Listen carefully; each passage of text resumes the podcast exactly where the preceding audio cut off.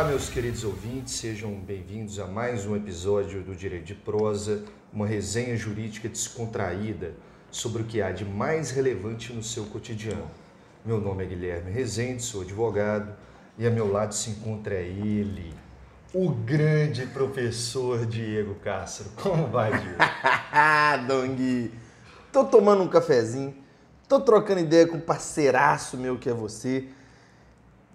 Como não ficar bem? Tô com saúde, vencemos a semana, hoje é um sabadão de manhã, tempo bom, tempo de, de, ficar, de praticar o deboísmo. Eu tô muito bem e eu tô curioso com o negócio, Gui. Hum. O que que você trouxe para nós hoje?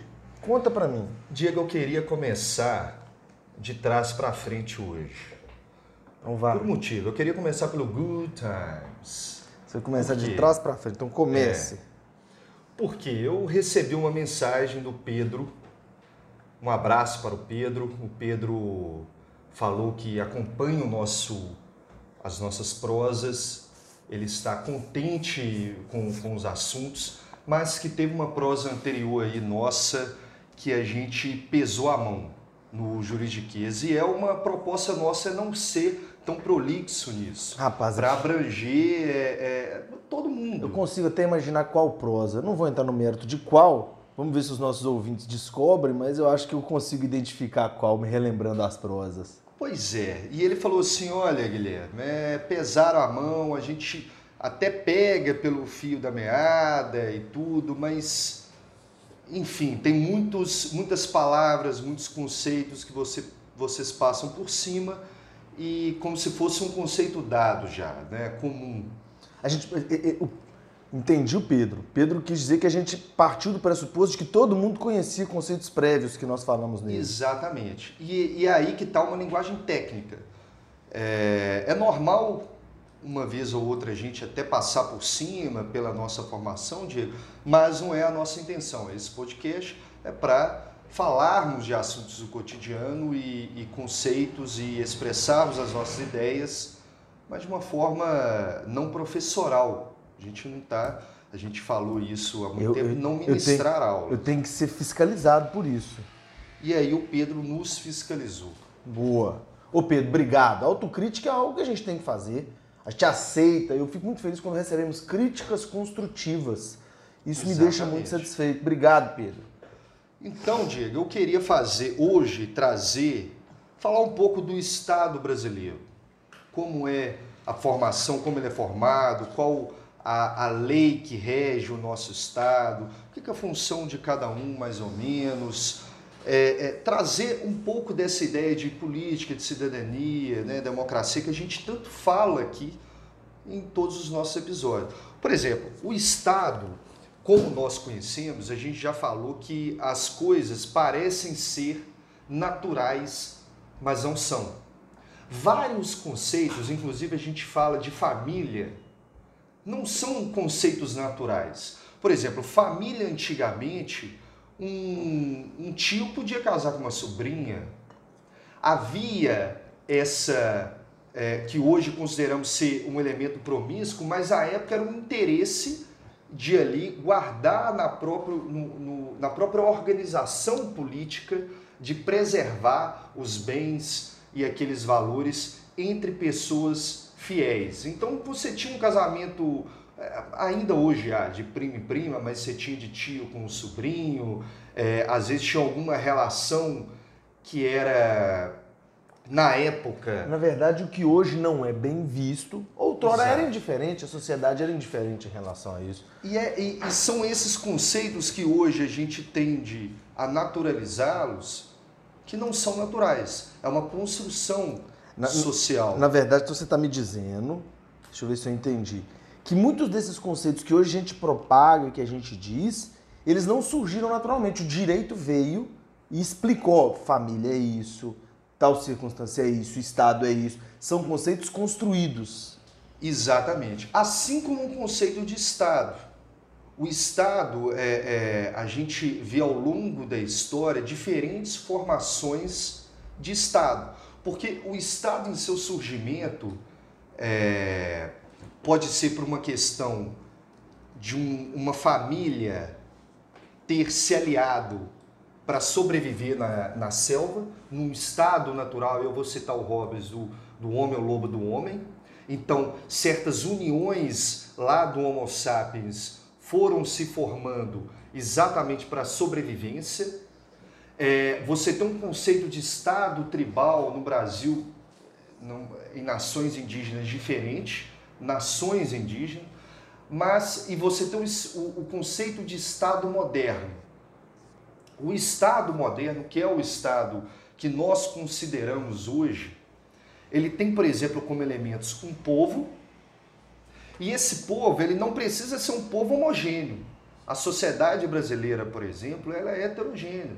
Ela é formada por diferentes povos. Nós temos o povo europeu, o povo aborígene aqui, o indígena, o, o povo africano, e aí veio outros povos, povos orientais. Então nós não somos é, e eu acho isso bonito na nação brasileira, nós não somos um povo homogêneo. Não precisa dessa homogeneidade. Até pelas dimensões continentais do nosso país, né, Dongui? Exatamente. E, e os elementos, então, o Estado se forma para um povo dentro de um território é, que não precisa também ser definido. A gente vê a Índia, China, e Paquistão, por exemplo, disputando o território da Caxemira. Então você tem um pedaço ali que não é definido. Você tem alguns territórios que não precisam ser absolutamente definidos para serem para desvirtuarem o conceito de Estado. Então, então tem que ter um Estado mínima, na verdade tem que ter um território minimamente definido. Então deixa eu entender. Você está me dizendo que Estado é a junção de povo, que ocupa determinado território, ainda que não seja por completo definido. Uhum. Falta alguma coisa de, de, elemento no Estado aí, Guilherme? Sim, é um povo. É, é, aí eu gosto, eu gosto de, de citar algumas, algumas pessoas, né? mas basicamente é um povo dentro de um território que possui soberania nesse território e tem um governo organizado, um governo efetivo. Alguns falam que Estado tem que ter uma finalidade, outros não. A finalidade é exatamente esse bem comum, o bem de sua população. Esse território, essa soberania é exatamente ter o poder, o monopólio do, do uso da força dentro desse território, o poder de determinar é, normas e regras nesse território e não se submeter a outros estados. Então, é, a nossa sociedade é, internacional, por exemplo, ela é formada por vários estados que não são submissos teoricamente, né, Diego, porque você tem poderes econômicos, poderes militares, que até é, poderes políticos, por exemplo, o Conselho de Segurança da ONU, você tem cinco nações que têm o poder de veto. Mas, em teoria, é, essas nações vivem numa sociedade igualitária. E aí a soberania envolve o poder desse Estado de definir regras para a sua população. Vamos lá. Baseado nisso. Então, antes de você prosseguir, deixa eu só para atualizar a galera. Então, olha que interessante, me veio algo à mente aqui muito interessante. Sempre que nós usamos, quer dizer, sempre não, eu vou usar o Estado com E maiúsculo. Uhum. Sempre que nós mencionamos o Estado com E maiúsculo, é um povo, é a junção de um povo que ocupa um determinado território e que tem um determinado governo. Sim. E, e só me veio à mente aqui o Leviatã, de, de uhum. Thomas Hobbes, né, se não me falha a memória, uhum. em que se não houver um governo, não, vai ter caos. Porque o ser humano é naturalmente egoísta, segundo pensamento do próprio Thomas Hobbes. Então, quando falamos em Estado, podemos fechar os olhos e imaginar um povo ocupando um território sendo governado por algum governo que ali está legitimamente. Então, esse é o nosso caminho inicial do papo de hoje. Exatamente. Se você pegar exemplos, a Somália é considerada um Estado falido, por quê? A Somália tem um território, é, tem um povo, mas não tem um governo efetivo. Por isso é considerado um Estado falido. Esse governo ele não é efetivo em seu território, ele não domina todo o território. E há uma espécie de guerra civil lá.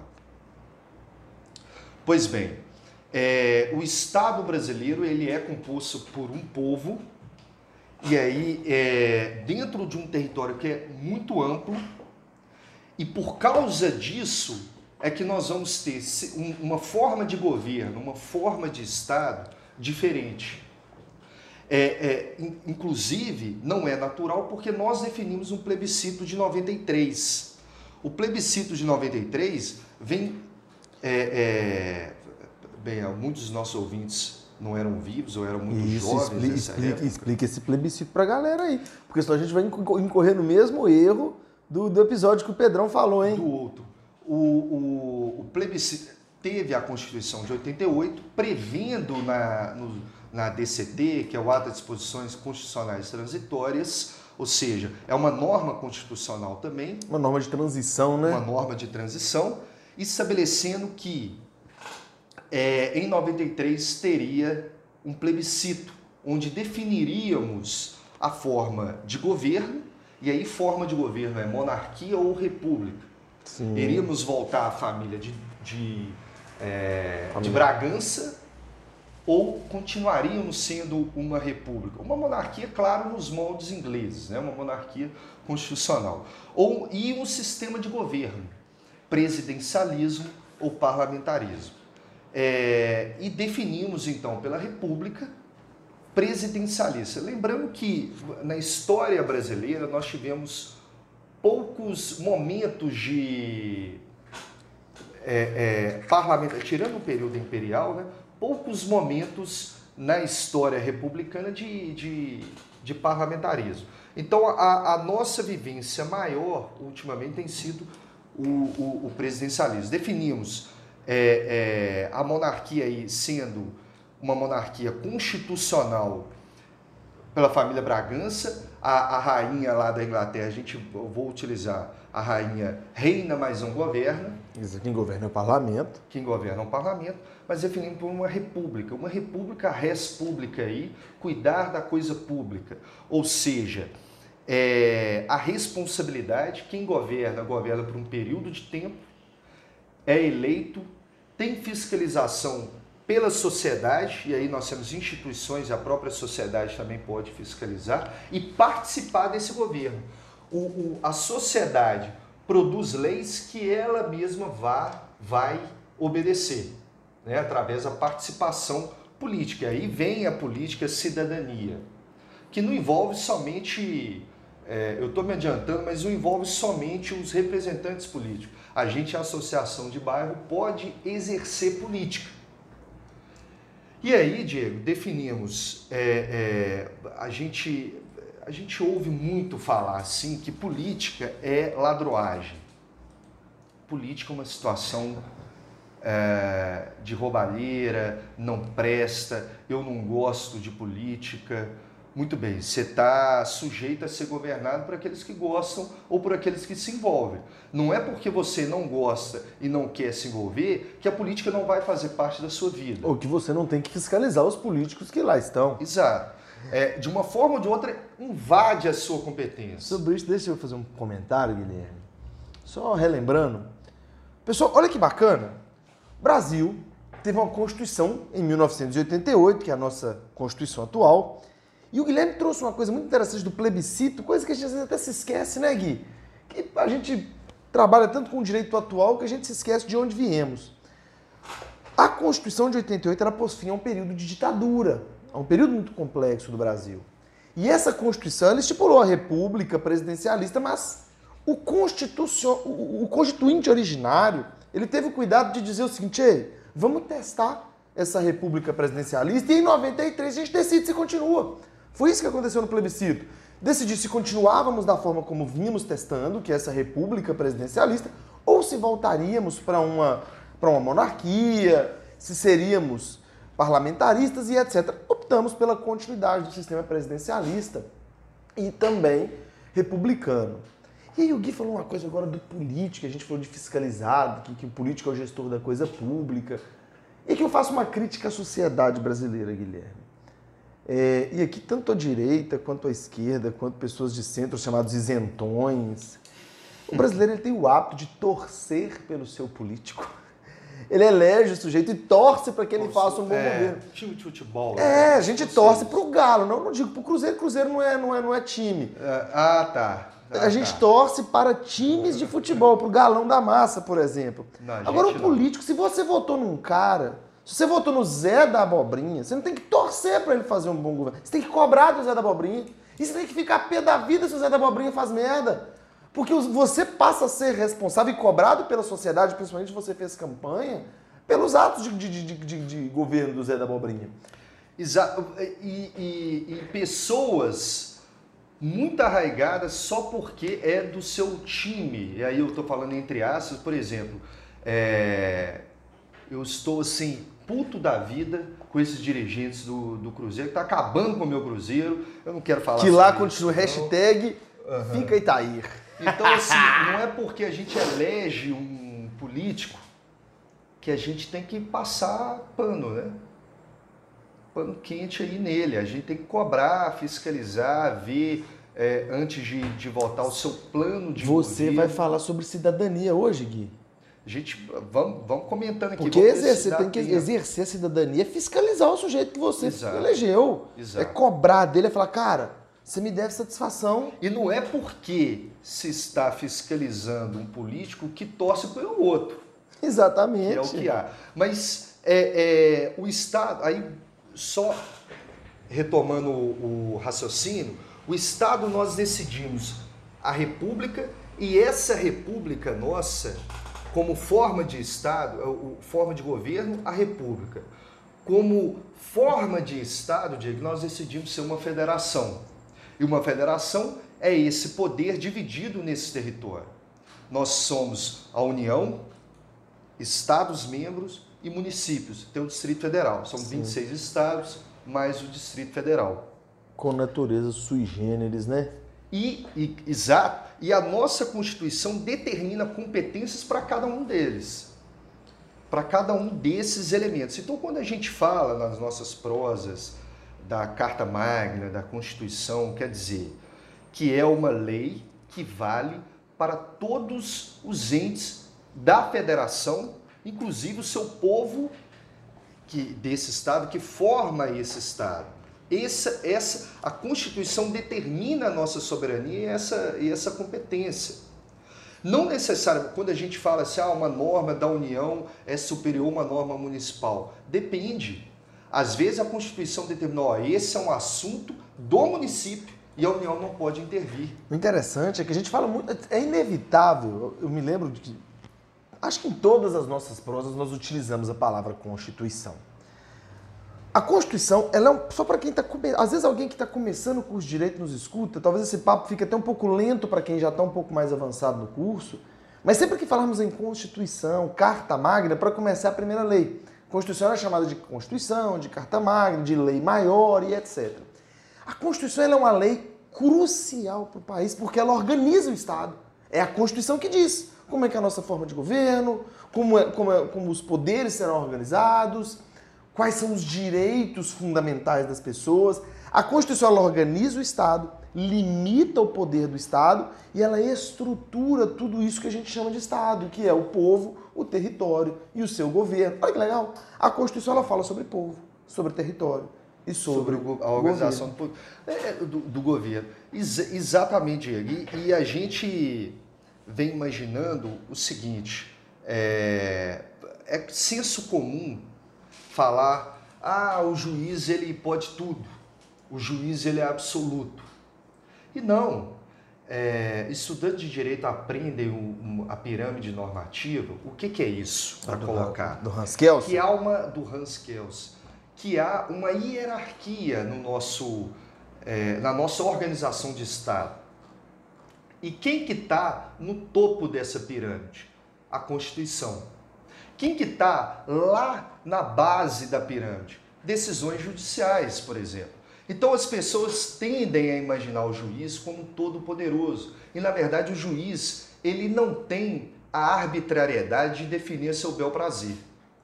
Ele tem de obedecer toda uma escala hierárquica normativa.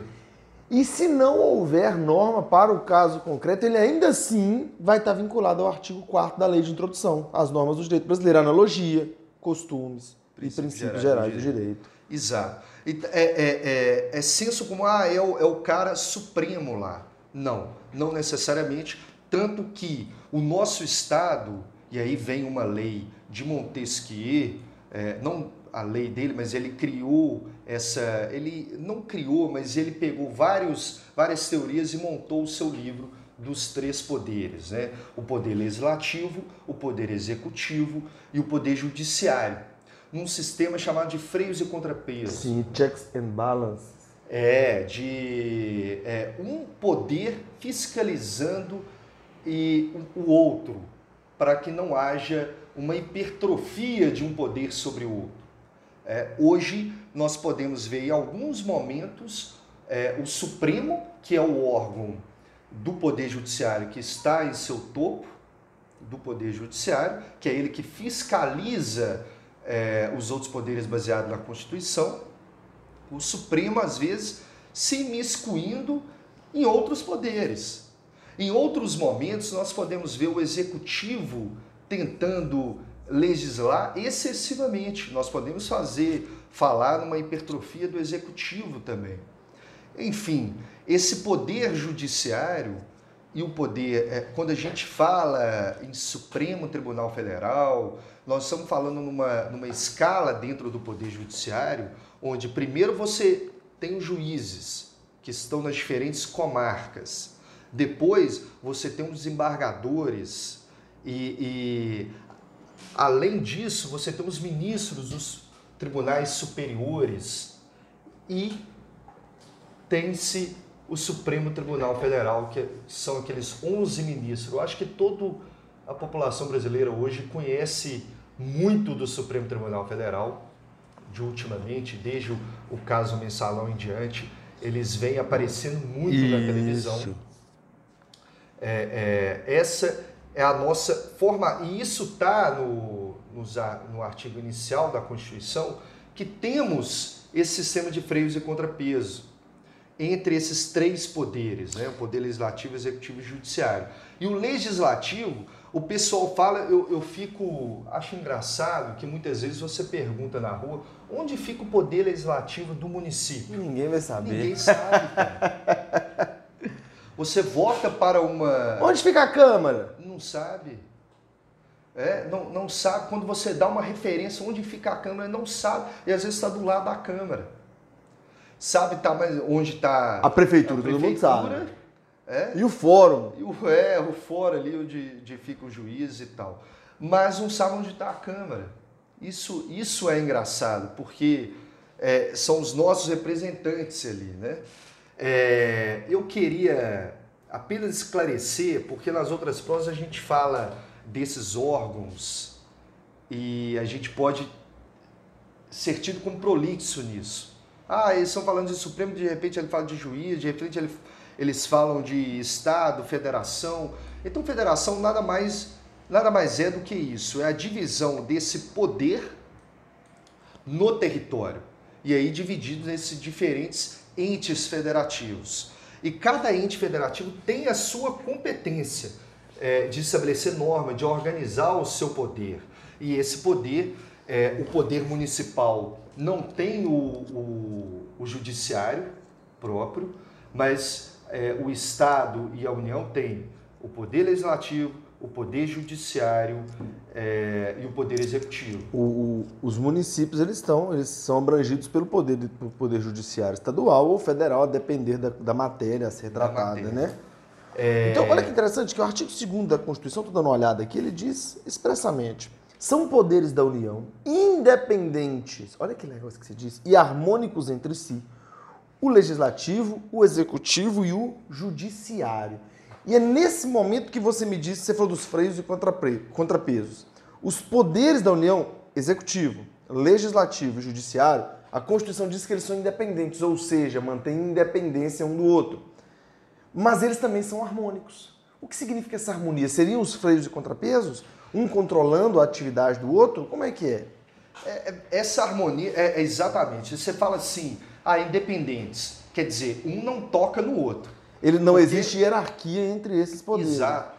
Mas eles devem ser harmônicos. Que você só é harmônico com uma, coisa, Diego, quando você tem uma sinergia, né? quando você tem contatos. Você, quando você fala assim, ah, eu tenho muita harmonia com é, a minha companheira, o meu companheiro, com a minha mãe, com meu pai, quer dizer, não é um afastamento. Você tem um ponto de contato e esse contato é harmonioso, não é conflituoso. Um respeitando o outro, sem que haja hierarquia. Exato. Eu gosto de pensar o seguinte. Tem alguma coisa para falar? Eu vi que eu te não, interrompi. Não, é, é, é, a harmonia não quer dizer que um poder não, não tem uma interferência um no outro. Quer dizer que essa interferência, esse ponto de contato, ele é harmonioso e não conflituoso. Entendi. Vou dar um exemplo. Se o legislativo edita, porque na verdade cada poder tem sua função típica, né?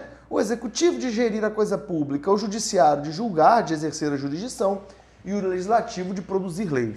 Então você está me dizendo que se o legislativo fizer uma lei inconstitucional, o judiciário pode retirar essa lei de circulação. Exato. Entendi. Se o... E até o executivo não aplicar essa lei. Se o executivo praticar um ato ilegal, o judiciário pode anular. Pode anular. Ah, então a gente está vendo outra coisa aqui, deixa me ver. E cabe até resoluções o legislativo para limitar esse poder do executivo, que às vezes é arbitrário. Às vezes o legislativo promove uma norma que precisa de uma regulamentação, o executivo pode promover essa regulamentação. Claro. Então, olha que interessante, estamos caminhando. Então percebam, pessoal, que os poderes eles são independentes, mas eles mantêm uma harmonia. Eles se eles conversam uns com os outros. Sim. E eu me veio à mente agora algo que a gente vê muito na televisão. Então, o legislativo ele pode fiscalizar também o próprio executivo, vide a necessidade de aprovação pelo Senado de diversas indicações do presidente da República. Indicação para ministro do STF, indicação para PGR, indicação para embaixador. Então, os poderes, eles mantêm. Dialogam. Exatamente, é o sistema de freios e de contrapeso. Nenhum deles é descontrolado a ponto. Esse, na, na, verdade, eu vejo o sistema de freios e contrapeso como uma forma de você evitar arbitrariedades e abusos Sim. de cada poder. Interessante, Gui. Porque, é, é, imagine assim, a lei de greve. Então, nós temos greve, nós temos uma lei que rege greve no serviço privado. Você falou lei de greve, eu entendi lei de Greg. Eu tô assim, gente, quem que é Greg? Meu Deus não, do céu. Não, não, não, lei de greve. Eu tô assim, caraca, eu preciso me inteirar, essa lei é nova. Não, não. É, é, a greve no, no meio privado tem um regramento e no meio público não. O que que o, o judiciário definiu? O poder legislativo está omisso. Está omisso. Já Ah, passou muito tempo, muito tempo, já deu tempo mais que suficiente para vocês legislarem sobre isso. Então falou-se, olha, enquanto não for feita uma lei para o serviço público, vale, claro, com alguns elementos eh, públicos, administrativos, de cuidados, essa lei para o setor público também, exatamente porque o legislativo são Pela omissão legislativa, pela né? omissão legislativa. Então há di- diversas formas Foi por meio de um mandado de injunção, correto? o mandado de injunção. Exatamente. É, mais um conceito técnico aí, mas é exatamente essas, é, esses elementos são para determinar essa harmonia. Os poderes são independentes, sim, cada um tem a sua função típica, mas eles devem conviver. Eles devem, eles não é que eles podem, eles devem conviver e encontrar essa harmonia. A gente, como, como o episódio de hoje ele tem o objetivo de trazer conceitos básicos, eu mencionei mandado de injunção, Guilherme inteligentemente falou, pô, conceito muito técnico.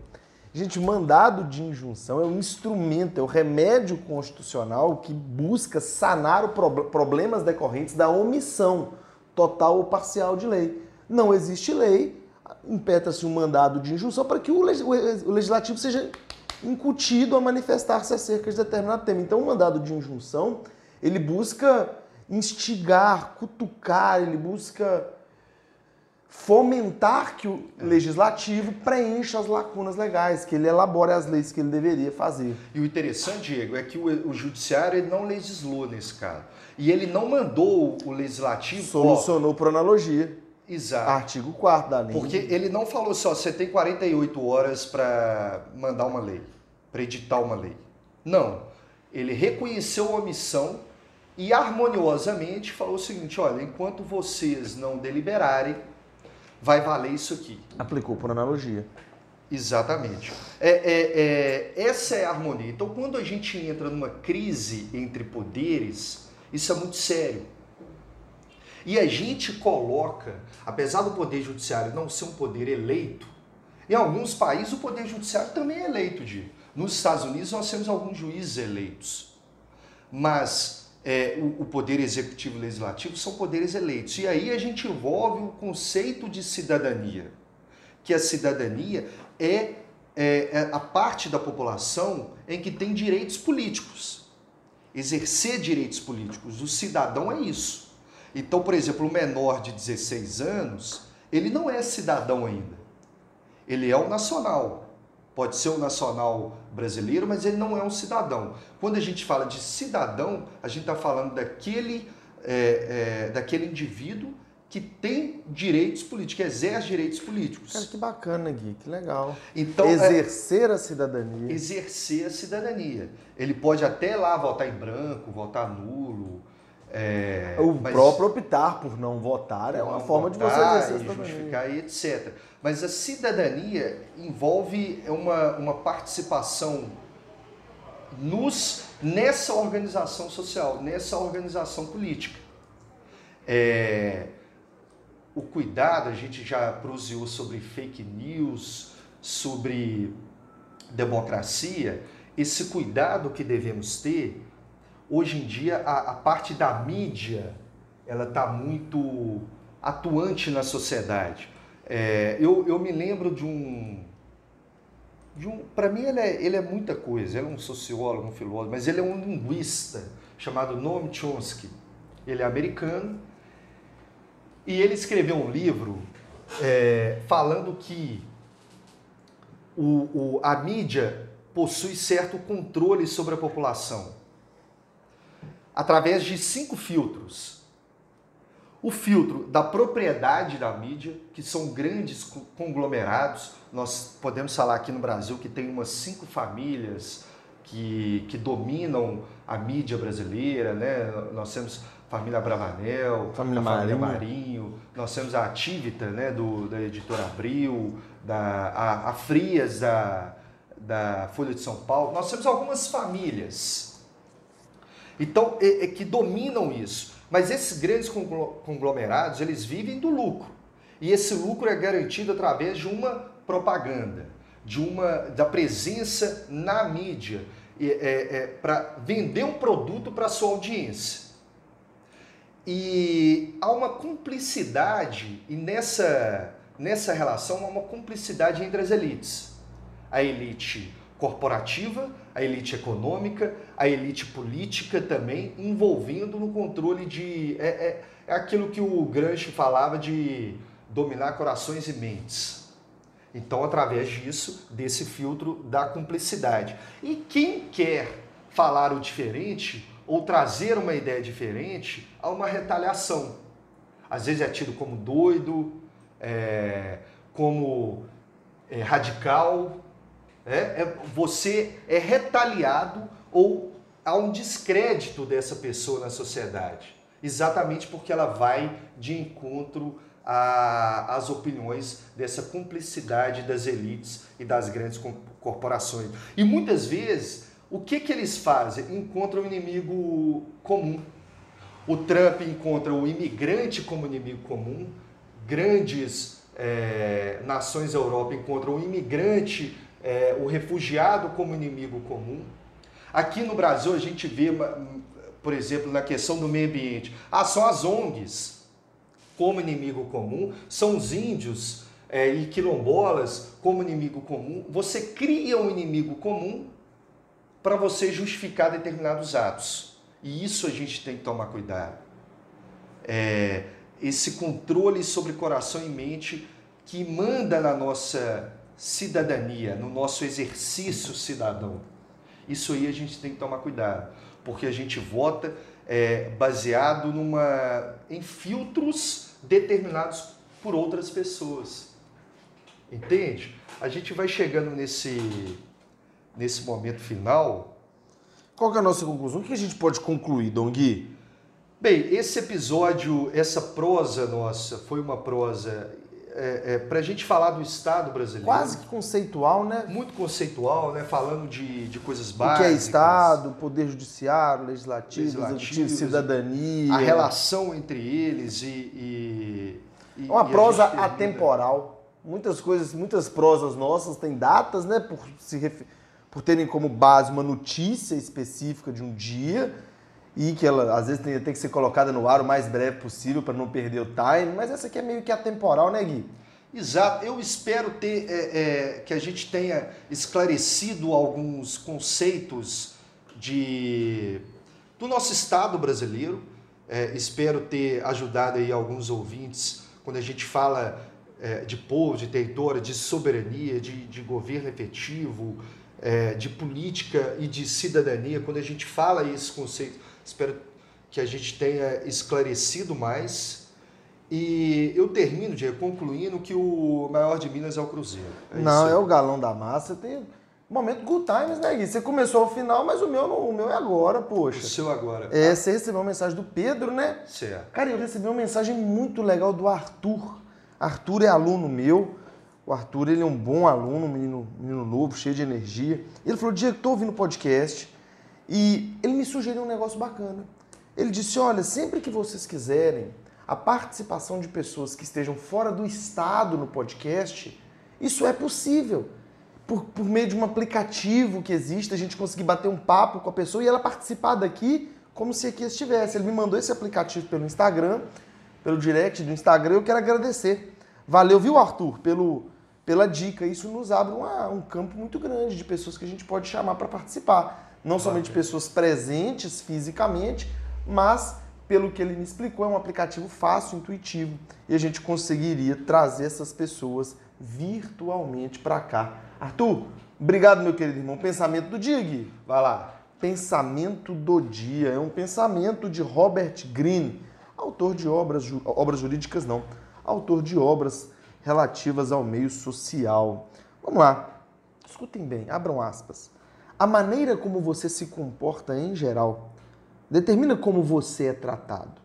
A longo prazo, aparentando ser vulgar ou comum, você fará com que as pessoas o desrespeitem, pois um rei respeita a si próprio e inspira nos outros o mesmo sentimento. Agindo com realeza e confiança nos seus poderes, você se mostra destinado a usar uma coroa. Feche aspas. É o nosso comportamento, de fato, ele, ele diz muito acerca da nossa respeitabilidade, né, Gui?